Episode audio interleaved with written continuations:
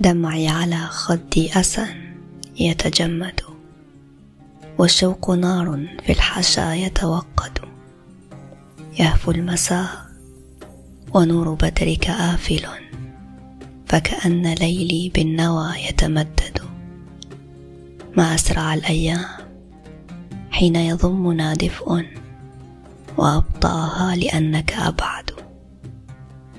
من لي بماض هل يعود كما روى ليفيض في حقل الحكايا مورد؟